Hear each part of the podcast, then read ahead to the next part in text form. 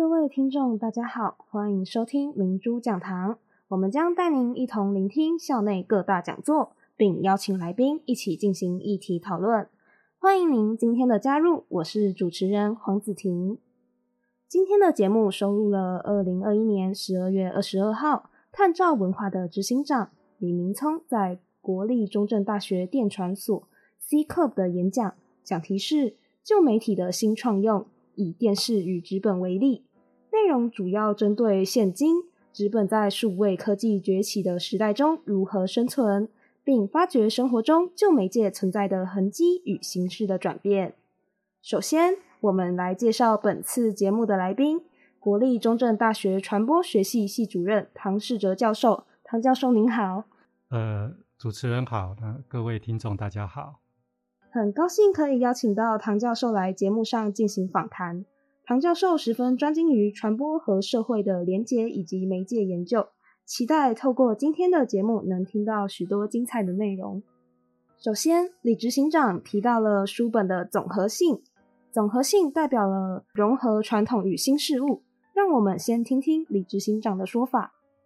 最近那个 Wes Anderson 的电影很红嘛，那我们都觉得他用电影相当程度的再现了呃杂志的样貌。可反过来说，我觉得大家都觉得他是对杂志的致敬，但反过来说，我觉得他反而。相当程度也是对电影的致敬，就是电影如何作为一种总合性的创作，就好比建筑是一种总合性的创作。那么，呃，你会发现哦，在这样的一个年代里面，事实上能够相当程度也不能说抵御，而是与数位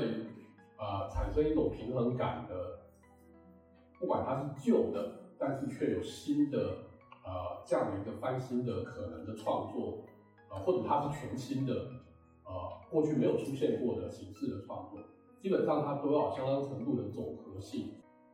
Wes Anderson 的电影《法兰西特派周报》封面设计上用了一种手绘插画风格，独树一帜。这种特别的风格也被人说是对杂志的致敬。李执行长也提到，这个创作基本上要有相当程度的总合性，与数位产生一种平衡感。想请问教授说，就是在日常生活中，我们在哪里还可以看到这种总合性的表现？就是除了这个电影之外，对，我在想，就是说，呃，因为我们都讲说，我们现在是在数位的年代里面嘛，可以透过我们的一些电脑啊、行动装置等等，可以快速而立即的接触到越来越多的一些很新鲜的事物。那感觉上就是新鲜的事物，其实呃送到我们眼前的那个速度也越来越快。可是呃，我想在这个过程当中，反而会会让呃有一些艺术的创作或者说是文化的表现形式，会更希望去把旧有的快要消失或即将消失的一些文化表现形式，再想办法再留住在现在。哈，就有越来越多可能的一些复古啊、怀旧啊，哈。的一些一些我们过去熟悉的事物，现在被附上一种美学的意义，呃，是美感的一个来源哈，然后再重新出现在我们的眼前。那当然，这边谈到的一些综合性的体验，比方说，我就举最近的一个例子，就是说，最近刚有一部电视剧刚播完，叫做《茶金》。那《茶金》其实再现的就是民国四十几年到五十几年。那你就可以在那个电视剧里面看到很多这种综合性的表现形式，五零年代的那一种美学的表现，透过建筑，透过剧集人物里面的他们的服装造型等等，哈，用一种怀怀旧的心情，哈，再重新呈现，哈。那虽然它其实是一个旧的故事，哈，可是它现在还是可以引起新一代的一些观众的共鸣。那我我想。这个或许就是一个类似像李明聪教授在谈到《法兰西周报》的那样的一种文化或美学的体验，在台湾也有类似的例子，就是一种旧时代在新时代的媒体的呈现。对，或者是说，呃，对于旧时代的种种事物，包括媒体的形态，哈、哦，其实在新时代里面，呃，它仍然有它值得被重视的地方，哦，或者说。我们还是可以从旧时代的这些可能过去的人觉得很稀松平常的事物里面，找到一些很精致的元元素。好，这些精致元素是让新时代的人仍然能够引起共鸣的地方。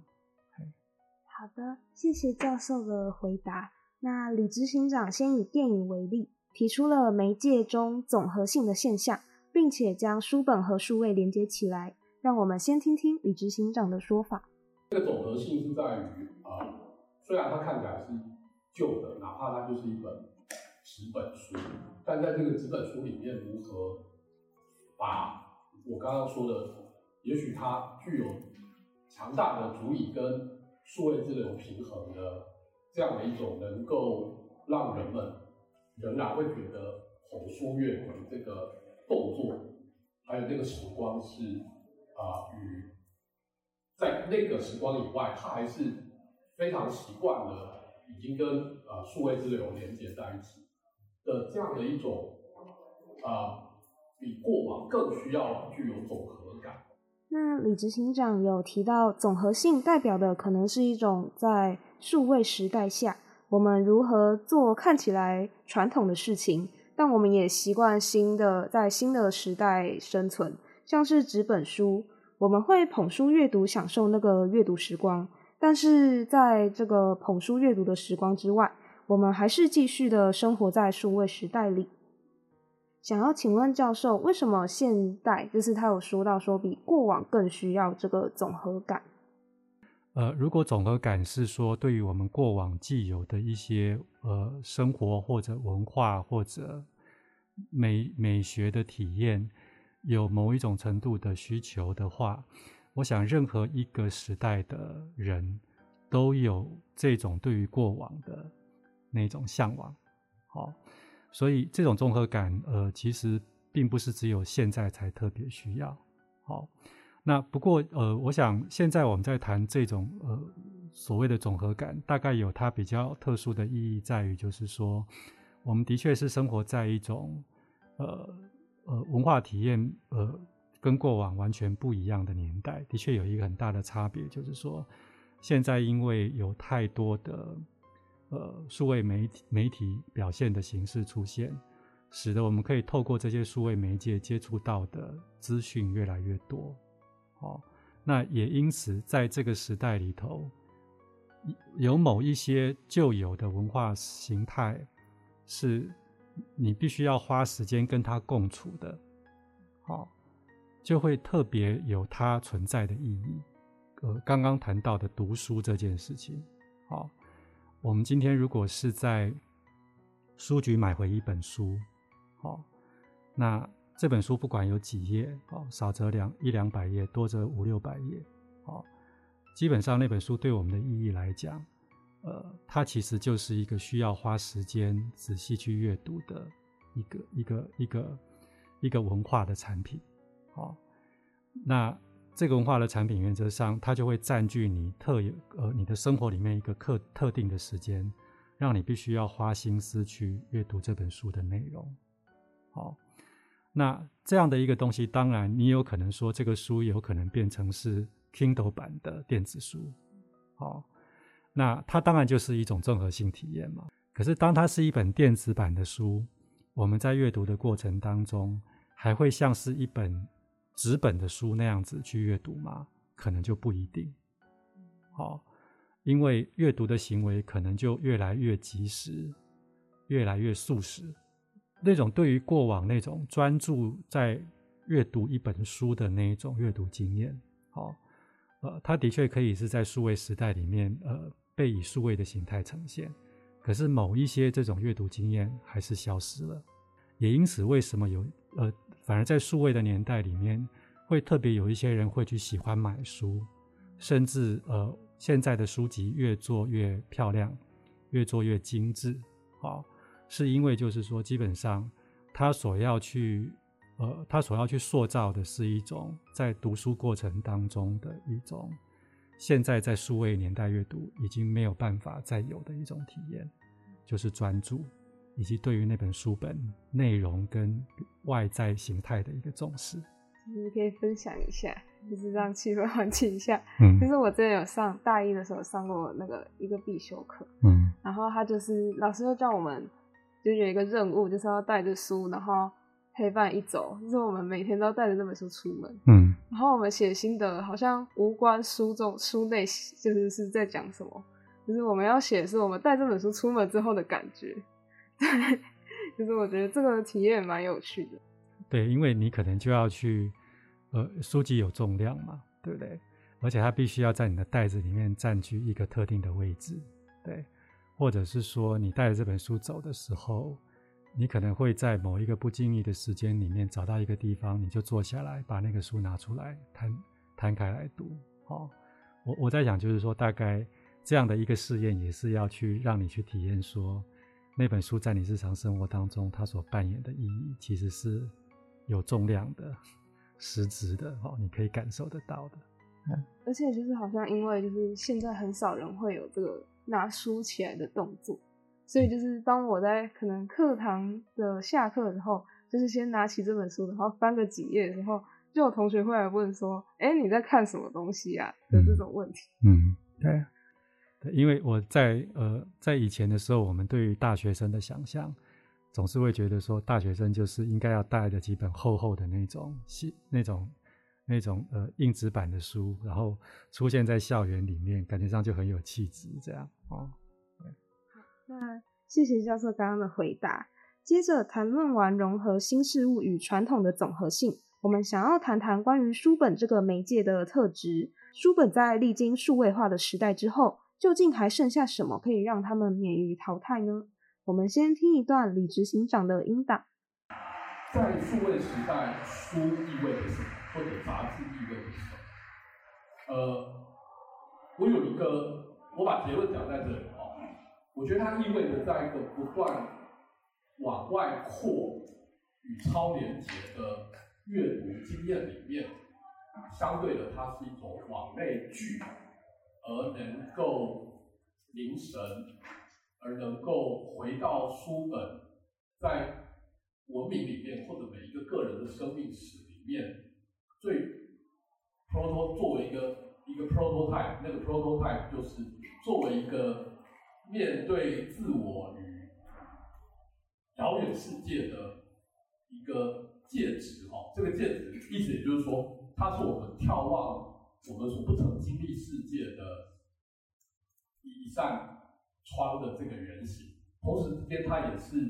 让我们开始长出一种叫做自我感，这个自我感不只是。你是谁谁谁的儿子女儿，啊、你是哪一个学校的学生而已，而是你自己在这个书上找到的，啊、有别于血缘、地缘各式各样，啊、真正的具有个体性的这个自我感的一个出发点。那这是一体两面，就是说你眺望你未曾经历的世界，跟你长出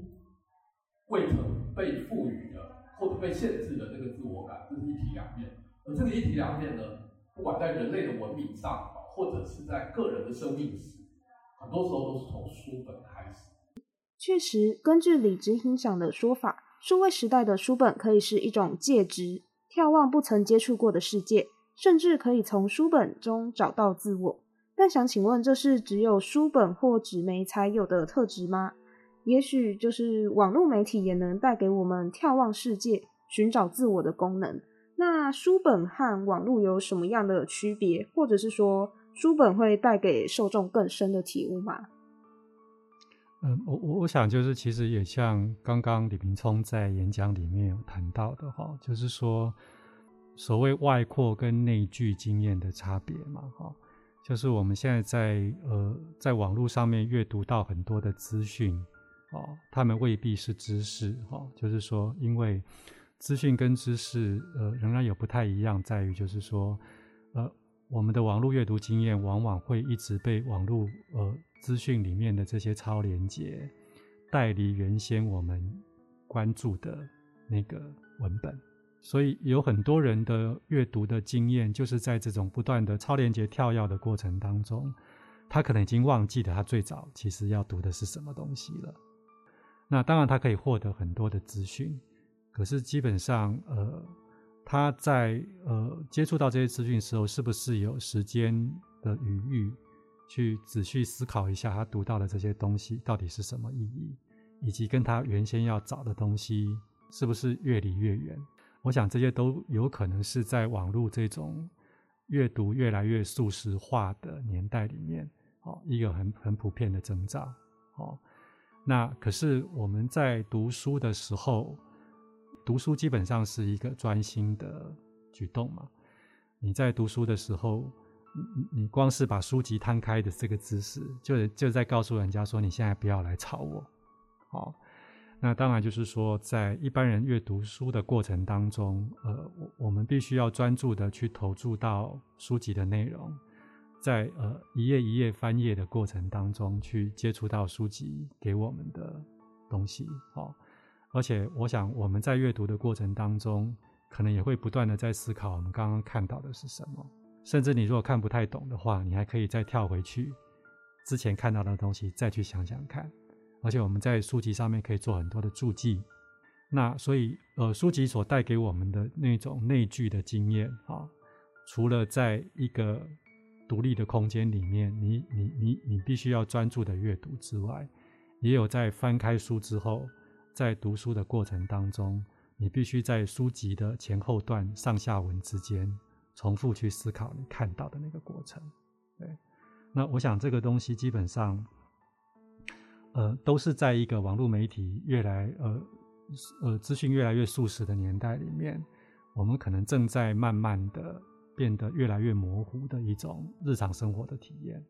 那它跟这个网络是有什么很大的区别嘛？因为像我们现在电子书好像也是可以，就是想翻到哪一页的时候就可以按一下，或者是可以直接用电绘的笔，可以直接在上面做注记。嗯，当然，我想呃。这些这种形式，回到刚刚谈到的综合性的经验，它其实都是一些在网络的年代里面，试图再把读书的感觉再找回来的一种一种设计。对，那呃，它当然的确是呃，有可能在重拾过去书本的阅读过程那种专注性。好，可是我们不要忘记了，当你把电脑荧幕打开的时候，当你把你的 iPad 荧幕打开的时候，即使你在你在读读电子书，你可能有一段呃不断的会有 Line 的讯息、Messenger 的讯息会出现在你的荧幕上。好，那这些讯息都有可能构成某一种阅读过程当中的干扰。好，同时就是呃，因为电子书原则上它只存在在你电脑里面的某一个档案里头。好，它跟你拥有一本书的意义可能不太一样。对，好，那呃。书籍你可以带着走，它可以在你日常生活当中，呃，是有实质的物质重量的一个一个一个一个内容的载体。可是这个重量到了网络世界之后就消失了。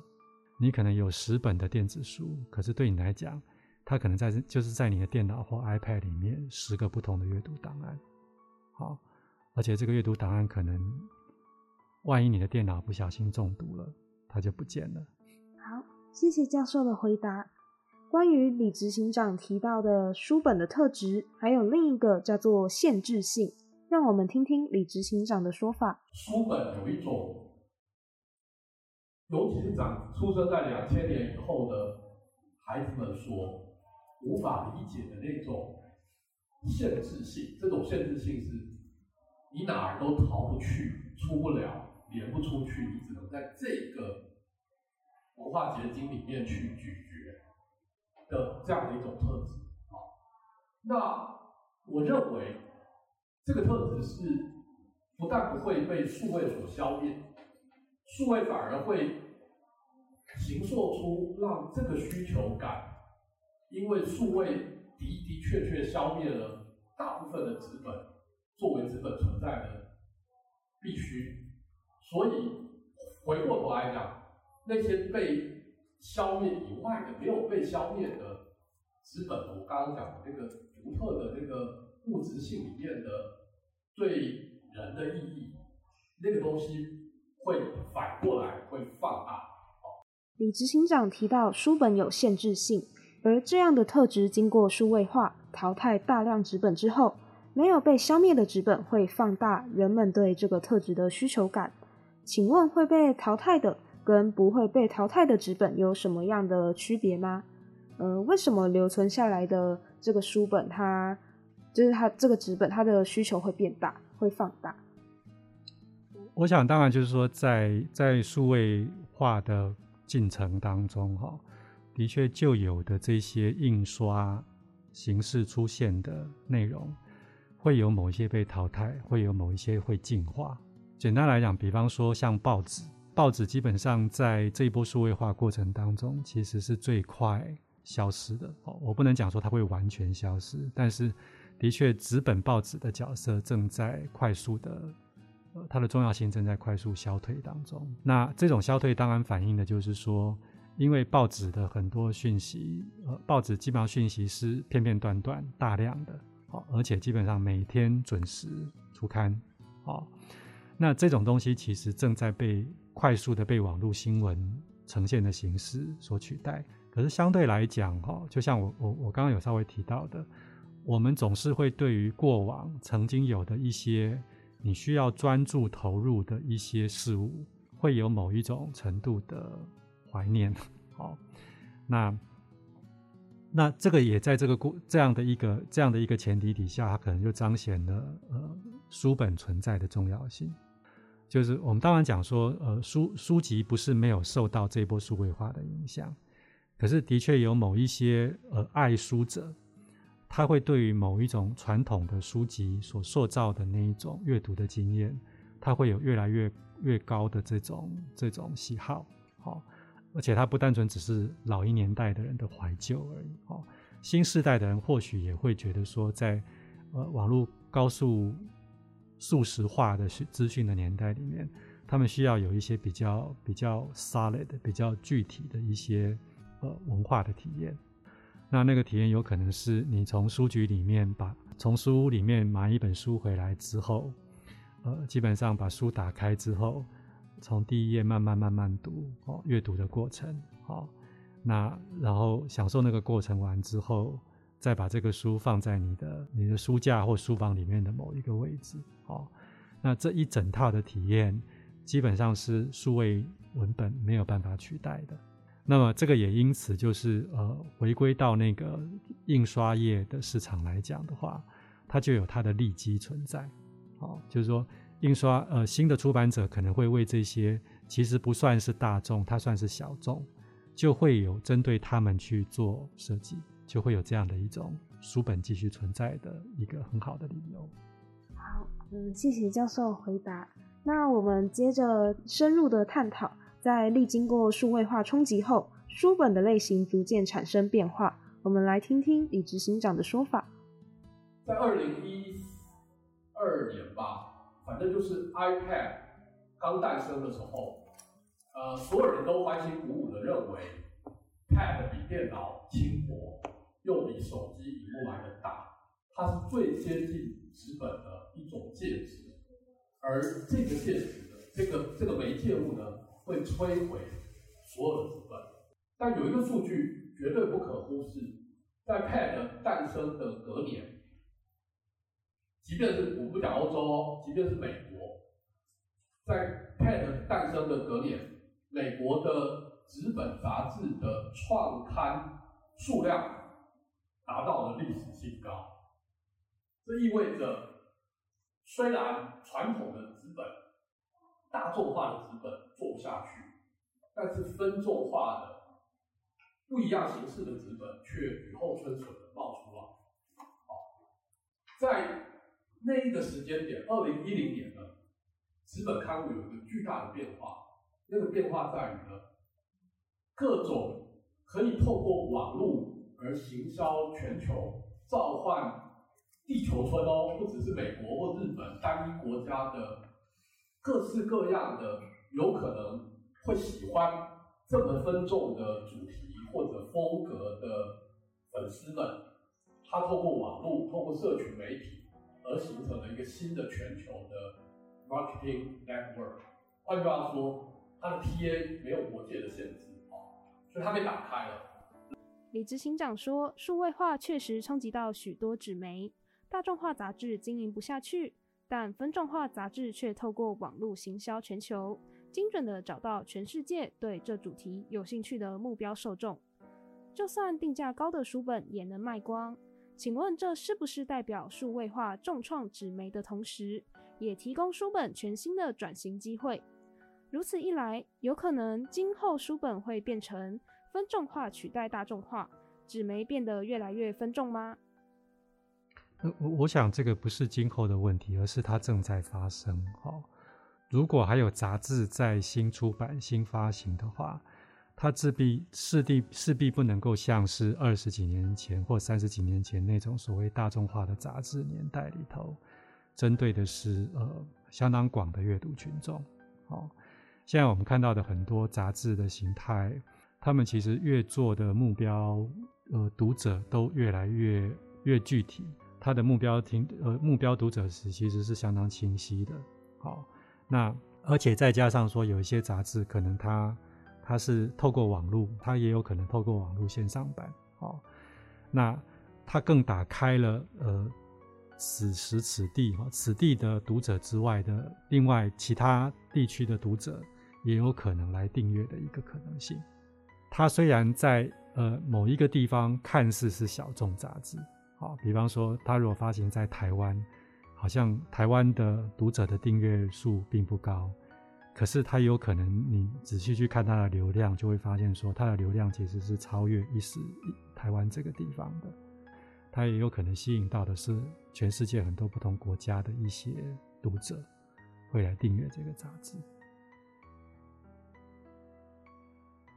好的，谢谢教授的回答。前面提到的都是关于书本的内容如何在数位化时代走出自己的路。然而，最后李执行长提及书本一项有趣的特性，叫做延展性。似乎书本已经不局限于内容本身，它们的存在就是一种独特的能量。让我们来听听李执行长的说法。女性杂志这个叫什么？Home 的 coat，coat 是什么？外套，外套。书与外套这个概念哈，开宗明义他就说哈，入冬了。我们都需要一件能够暖身的外套，与一本能够暖心的书。哦，你们有够会的，这些编辑是怎么回事？哈，对，就是你你你为什么会这么会？哈，接下来他就去问那个做外套的一些服装设计师，哈，他说外套的口袋呢，最好的大小尺寸跟它的设计呢，就是它的角度还有它的深度，恰恰好是一只手。握着一本文库本，插进这个口袋，不会外露，刚刚好可以握住它的这样的一个大小哦。哇，这不止做编辑的很会哦，做衣服的也很会哦。对，然后它就成立了，你知道吗？这总加起来，你就会发现，其实他们就是无所不用其极，在讲一件事哦，就是阅读这件事情，它这么的。basic，它这么的这么的具有延展性，以及它这么的手机也是一种阅读，但手机的阅读，如果它能够做到的，呃，无可替代的书的部分，那就继续手机阅读嘛。我也不是一个没有在手机阅读，但相对来讲，我必须还原出有什么是手机阅读不能做到的。纸本阅读的能量。李执行长用日本杂志举例，说明纸本阅读具有很大的延展性。例如，看书时最适合吃咖喱，外套的口袋需要能刚好放入一本文库本，都是纸本阅读拥有且无法被手机阅读取代的。想请问，这么看来，或许阅读纸本的目的已经不只是获得知识，而是纸本和纸本所能延伸的事物。都算是纸本阅读特有的能量，而这也是数位无法取代的东西吗？嗯，就像我我想刚刚我们有稍微谈到的哦，因为阅读这件事情，在传统的年代里面，当只有书本或者说是纸纸纸张的印刷的时期，它是有特定的场景的。啊，我所谓场景就是说，呃，有卖书的书局。有提供喜欢读书的人去的咖啡厅，甚至有呃，比方说以日本来讲哈，日本在在过去曾经有特别设计给呃，就是都市里面坐地铁的通勤族可以在地拥挤的地铁里面，呃，阅读的那种很小本的书。所以，呃，传统的纸本阅读，它它其实是对应到特殊的场景。好、哦，那这种场景其实势必在你的日常生活当中，呃，扮演某一个特定的角色。好、哦，那这种场景，呃，或许也是在数位化的过程当中，呃，正被数位化开开快速打散的。好、哦，就是因为今天。我我已经不未必要到书局才买得到书，好，我可以透过线上订阅的方式就看到线上版的书籍。我也不要不一定要呃到咖啡厅里面买一本咖呃买一杯咖啡才能够读书，好，当然我也可以做这件事情。可是阅读可能它可以发生在任何的生活场景里面。那那可是在这个过程当中，可能就有某一些传统的那种阅读，它所塑造的那种。场地感或者仪式感，可能就不一样了，它就消失了。哦，所以呃，这一种场地感或仪式感，有可能是被很多人怀念的，或者有可能很多被很多人觉得说，那才是读书的意义。好，所以呃，它的确有的一个存在，的确也是有它继续存在的理由。同时，它是不可能被数位化的过程给完全取代的。那也是因为这个样子，小小型的小众化的书局还是有它存在的可能性。那想请问说，就是因为书本它有这个场地感跟这个仪式感，那它未来就是它存在的本身会不会就大过于它原本可能阅读这个功能或它的内容？呃，我们我们似乎没有办法去预测未来的读者会是怎样了哈。但是，呃，我想就是其实，呃，书籍的存在对于每一个不同世代来讲，哦、对于每个不同世代的读者来讲，意义都是不一样的。好、哦，那就像在过去，可能台湾根本没有那么多咖啡厅的年代，好、哦，但是台湾仍然有很多的书局，好、哦，就是以台北市来讲，呃，重庆南路就是书街嘛，有很多大型的书局在那里。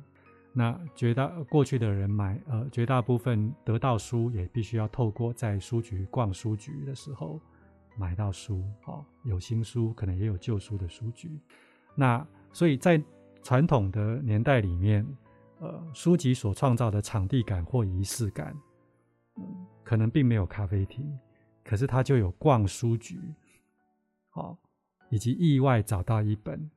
他正他他没有没有意想到要买的书，或者他很想买的书，可是买不到。可是，在旧书摊里面突然逛到这本书的时候的那一种刚好获得的那种惊喜感，好，这个也有可能是在那个年代里面，呃，书籍所塑造的某一种很特殊的这种意义。那呃，至于买完书之后回去会不会把它完整的看完，好，那当然我们不能讲说现在的读者绝对不会，好。呃你还是有可能像过往的读者一样，很忠实的从头到尾把一本书看完。哦，那当然也有可能，绝大部分的人，呃，即便买了一本书，那本书可能对你来讲只是装饰意义比较比较多。哦，因为它的书背很好看，放在我的客厅里面，感觉上蛮能搭配我的室内装潢的。它也有可能是成为现在买书的一种理由。哦，所以我我要讲的就是说，对于不同的世代来讲，呃，阅读的。阅读这件事情，呃，除了读者在阅读内容的过程当中，当然会有不一样的意义。好，那场地感跟那种仪式感跟空间感，我想，呃，塑造的意义也也会不一样。对，但是读书这件事情，我想还是会继续存在。好的，非常感谢唐教授今天在节目上的回答，也非常感谢唐教授来到我们的节目。在人手一机的时代里，数位化已经融入了我们的生活，但不妨慢下脚步，仔细查看旧时代的痕迹。书本并没有消失在广大的数字海中，它们说变成全新的样貌，活在社会里。节目到这里要告一个段落了。结束之前，让我们再次感谢国立中正大学传播系系主任唐世哲唐教授的参与，带来非常多专业的见解。谢谢唐教授。以上就是今天的明珠讲堂节目，下礼拜同一时间会由另一位主持人带来另一场讲座，希望到时候听众们再次准时收听。我是主持人黄子婷，感谢您的收听，我们再会。